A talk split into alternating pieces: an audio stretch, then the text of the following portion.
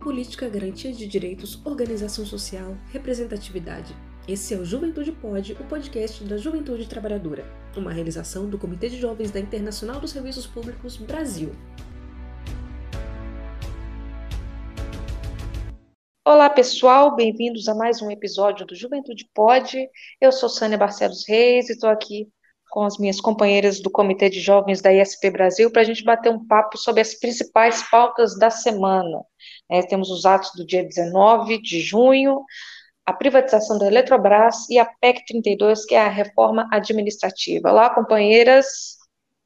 Oi, Sânia. Oi, Marcela. Que bom encontrar vocês para a gente poder um bate, fazer um bate-papo aí de pautas tão importantes que aconteceram nessa semana.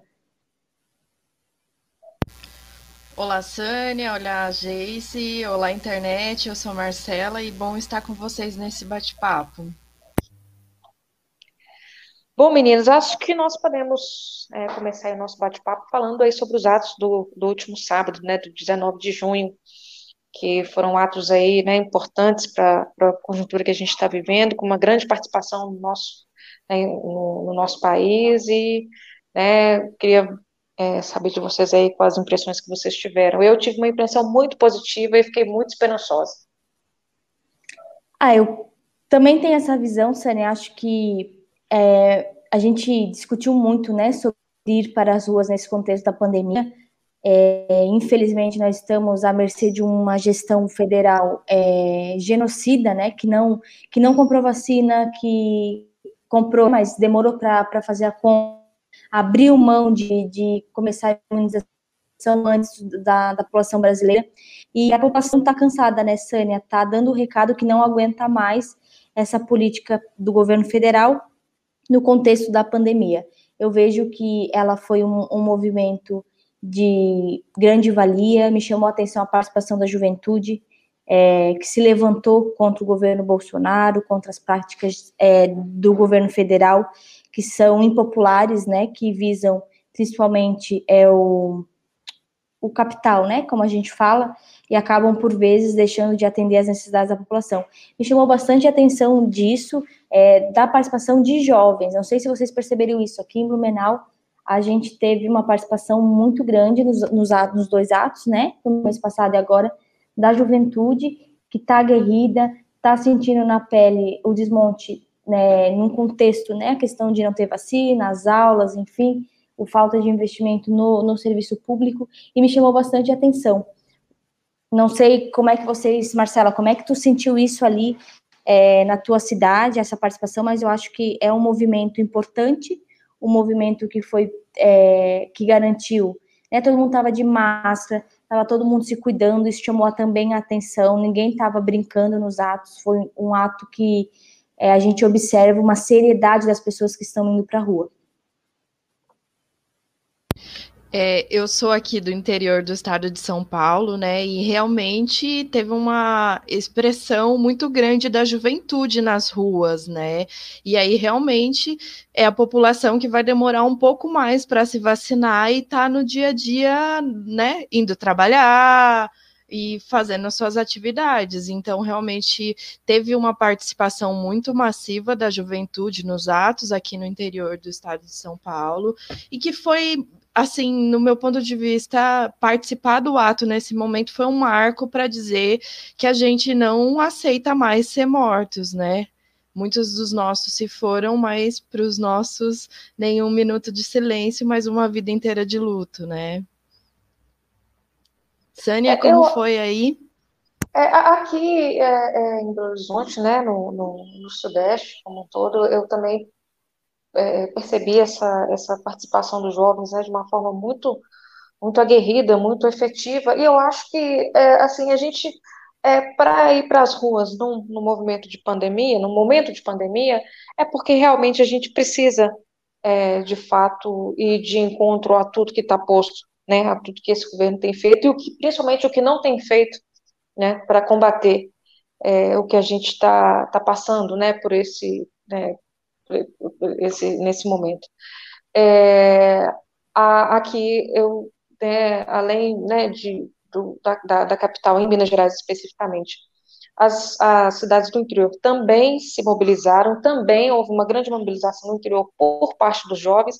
Eu acho que isso resgata muito o movimento estudantil que a gente teve né, na década de 80, Sim. aí na época da, da, da ditadura, né? Eu acho que é, a, a, juventude tem um papel muito importante né, nessas, nessas lutas e, e é o, o, a gente é preparar de fato o, o país para né, as juventudes que virão, né? Agora essa essa essa responsabilidade está na nossa mão e a gente precisa de fato, né? Fiquei bem satisfeita de ver também a, a participação da juventude nesses atos do dia 19. Sim.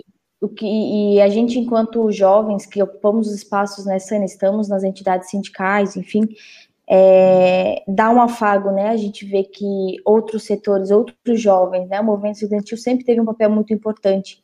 E eu fiquei pensando assim, né, é, enquanto o local de fala do sindicato, a gente tem um porquê estar na rua, né? Os trabalhadores, eles estão precarizados, eles estão expostos ao vírus, eles não estão com a garantia de segurança, de equipamento de produção individual. A gente sabe que não está dentro do que precisava. É, e aí tu vê outros setores que também estão sentindo e a gente conseguir unificar uma pauta é, é, importante, né? Eu acho que é uma engrenagem que faltava e é importante a manutenção também. Aqui, Sânia, não sei se lá nos, nos lugares de vocês aconteceu. Aqui a gente também está é, junto com o Movimento Blumenau pela Vida e foram distribuídas máscaras. A gente já distribuiu mais de 5 mil máscaras para as pessoas que não têm, né? Quando a gente está entregando a, PF, do, a PFF 12, é, e aqui a gente tem entregue, tem tido uma boa recepção por parte da comunidade também, fazer o debate sobre a, a pandemia e os, o viés né, desse, desse governo que tem nos colocado em maus lençóis, podemos dizer assim. E eu não sei a sensação de vocês, mas toda vez que eu vejo alguém ser vacinada pela internet, eu vibro muito e é muito legal saber que, assim, pelo menos um pouquinho das coisas estão sendo feitas, mas eu acho que ainda precisa de muita coisa ainda. E essa manifestação foi uma das coisas, né, de dizer que a gente quer vacina já e para de nos matar, né, nesse sentido. É, Marcelo, você falou dessa questão da emoção da vacina. Cara, eu vi, inclusive esses dias, acho que o pai da Jace também se vacinou. A minha família, é, meus pais também já tomaram a primeira dose. Minha mãe tomou a primeira dose na semana passada. E realmente é um negócio inexplicável. Assim, eu vi as pessoas se vacinando, as pessoas postando que os pais estavam vacinando, que as, né, os grupos de risco estavam vacinando. Eu falava, cara, quando chegar a vez dos meus pais, né, assim, a minha vez eu não tô nem né, na conjuntura que a gente está, eu nem nem tenho pensado muito, mas assim, mas de fato é um negócio muito muito é, gratificante, emocionante a gente ver as pessoas se vacinando, sobretudo as pessoas que a gente ama, as pessoas da família, é, dá um certo alívio. E, e, e, eu, sinceramente, acho que não tinha que ser assim. Né? Eu acho que tinha, tinha que ser uma coisa é, mais natural, né? normal para a gente, porque é vacina é vacina para uma doença que está dizimando né, uma, um número enorme de pessoas, uma vacina é um que pingo, já estava. É um pingo é, de esperança já, nessa né, a vacina. Exatamente. E, e, e, e né, essa vacinação ela, ela, tinha que ser algo. É, é, claro que a gente não, não, deixaria de comemorar de, de, forma alguma, mas eu acho que, que ela é, tinha que acontecer de uma forma mais natural, mais rápida e mais eficaz. Mas é. a gente tá na luta aí, né? Vamos Sim. permanecer em luta. E o, o que, que aconteceu também, é, o que eu observei também foi a indignação na cena das pessoas que estavam na rua de quantas pessoas morreram, sendo que havia vacina, havia proposta de compra de vacina. O Brasil podia ter começado a imunizar muito antes e o governo simplesmente ignorou e continuou batendo na tecla de um tratamento precoce que já é comprovado que não funciona, e a vacina que funciona, o governo ignorou, várias pessoas perderam seus entes, várias pessoas podiam, a gente podia estar tá já, né, gatinhando aí para melhorar as condições, e a gente começou uma vacinação tardia, e o que eu senti muito nesse, nesse, nessas mobilizações é a indignação, sabe? É, pessoas que dizem, quantas pessoas que poderiam ter sido salvas se o governo federal tivesse levado a sério a compra das vacinas. O Brasil já foi é, exemplo de vacinação no mundo, poderia ter sido agora, e infelizmente a gente está amargando é, mortes e de pessoas queridas de qualquer. São mais de 500 mil mortes, não dá para passar pano para um número tão triste. Que bom que tem pessoas que saíram disso, que bom a gente também tem que falar disso, mas não dá para ignorar o fato de que meio milhão de brasileiros morreram e muito de, muitos deles não precisariam ter né, perdido suas vidas se nós tivéssemos é, uma política séria é, de proteção da população brasileira. E o que acontece com a classe trabalhadora se fosse ela que não responderia 80 e-mails importantes no seu trabalho, né? Tá passado. Não, e está refletindo, né, Marcela? Está refletindo também é, na, na aprovação da gestão, né? Ontem eu vi muito, quando eu li um. Só para a gente quebrar um pouquinho o gelo é, de coisas ruins. É, eu li, eu li um, um, um artigo em que falava que o governo está tão desgastado que nem mais a Pfizer já não manda mais e-mail para a presidência. Então, é, para a gente ver em que nível que a gente chegou aqui enquanto Brasil. Muito boa ah, essa aí eu fui, eu fui, dormir rindo, né, com essa, que nem a Pfizer mais manda e-mail. É. E aí Mas eu é... acho que o recorte Desculpa, Sânia. O recorte da vacina também traz um ponto essencial que é a valorização do SUS, né? E quanto esse impacto também na valorização do SUS, porque todas as pessoas estão recebendo a vacina gratuitamente pelo SUS, né? E aí a gente também pode fazer um recorte com a PEG 32, né? Que é a da administração, né? O que, que acontece se caso essa PEC for aprovada?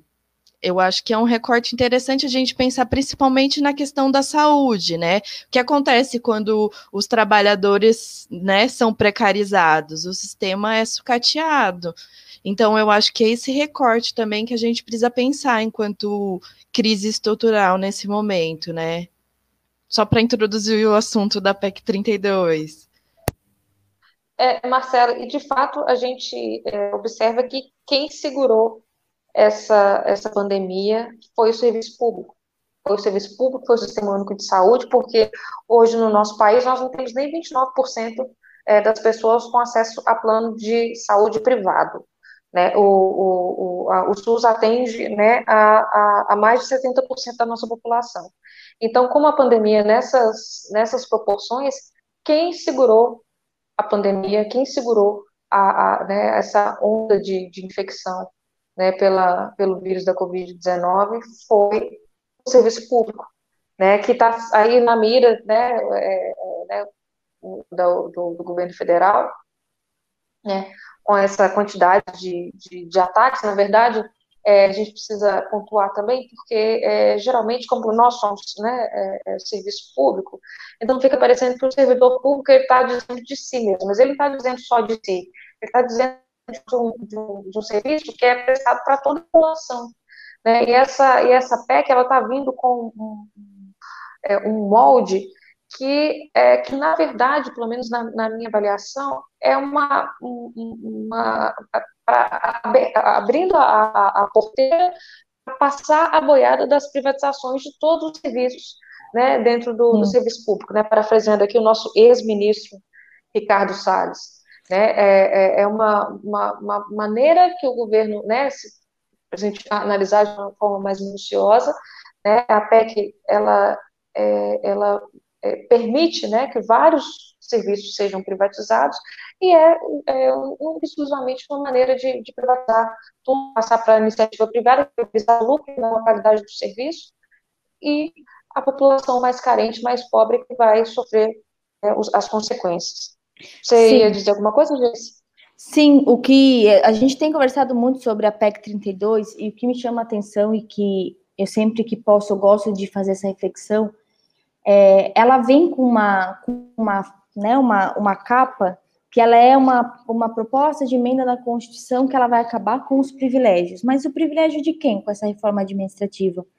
Né? Porque, é, vamos combinar, a gente tem uma estrutura de Estado em que os marajás não, não são em nenhum momento questionados, né? Eles não entraram na reforma da Previdência, não entraram na reforma trabalhista. Quem amargou isso foi o, o grosso da população, a massa da população brasileira, que são a, que é a classe trabalhadora que ganha seu um, dois salários mínimos suado mês a mês. Aí vem uma reforma administrativa que diz: ah, o servidor público tem muito privilégio. Qual é o privilégio que o servidor público tem? Porque quem tem privilégios, e a gente tem que dizer, a gente, né, a gente discute isso muito, de forma muito franca, que sim, existe uma casta no serviço público, mas essa casta está intacta. Essas propostas não mexem com quem de fato tem algum tipo de privilégio no serviço público. Essa reforma vai afetar ao, ao professor que atende a, a, ao, seus, ao, ao teu filho, ou que te atende na, na escola, ao médico que te atende no posto de saúde, a enfermeira, a vacinadora que está aplicando a tua vacina agora para proteção da Covid-19. Enfim, são essas as pessoas que vão ser impactadas com a reforma é, administrativa, que ela vem com uma capa de acabar com os privilégios no serviço público, não é isso que está no texto, e depois ela traz uma nuance de algo que não está explícito, mas que basta dar uma lida para entender, um pouco, e também a política que vem sendo adotada por parte do governo federal, que é abrir, que nem a Sânia falou, para privatização. Aí tu pensa, vamos lá, eu sou uma pessoa que eu vivo com dois salários mínimos na minha família, mas eu tenho dois filhos. Quando que eu vou conseguir, com esses dois salários mínimos, pagar por saúde e educação, sendo que está sendo feita uma alteração na, na Constituição que vai abrir as portas para a privatização e a diminuição do Estado? Em que momento eu vou conseguir, com a minha condição financeira, é, garantir saúde e educação para o meu filho, por exemplo. Eu tô, tento dar um exemplo mais palpável, né, para a população. Então, a, a reforma da a PEC 32, que é a reforma administrativa, ela é vendida como uma, uma coisa e, na prática, ela vai trazer muito, é, muita dificuldade na entrega do serviço público. E não adianta a gente dizer, ah, mas eu, não, eu quero pagar pelo meu serviço público, como a Sânia trouxe nós temos é, a, a massa dessa nossa população, a maioria da população, ela não tem condições de pagar e nem deve. A gente deve ter um estado de bem social, de bem-estar social. E isso é, ele tem que estar vinculado com a entrega de um serviço público com garantia de saúde, de educação, de assistência igualitária para todo mundo. Senão a gente vai avançar muito mais na desigualdade que esse país já, já carreta. A gente já tem um país muito desigual. Mas se a gente tira a proteção do Estado na saúde, na educação, na assistência e afins, a gente vai estar tá abrindo a possibilidade de ser cada vez mais marginalizado e precarizado. É, acho que essa reflexão precisa ser feita também, Sânia. E falando nisso, né, gente, falando nas dificuldades que é, o cidadão brasileiro tem de manter sua família, nós estamos aí correndo o risco de as nossas contas de luz ainda mais caras, né?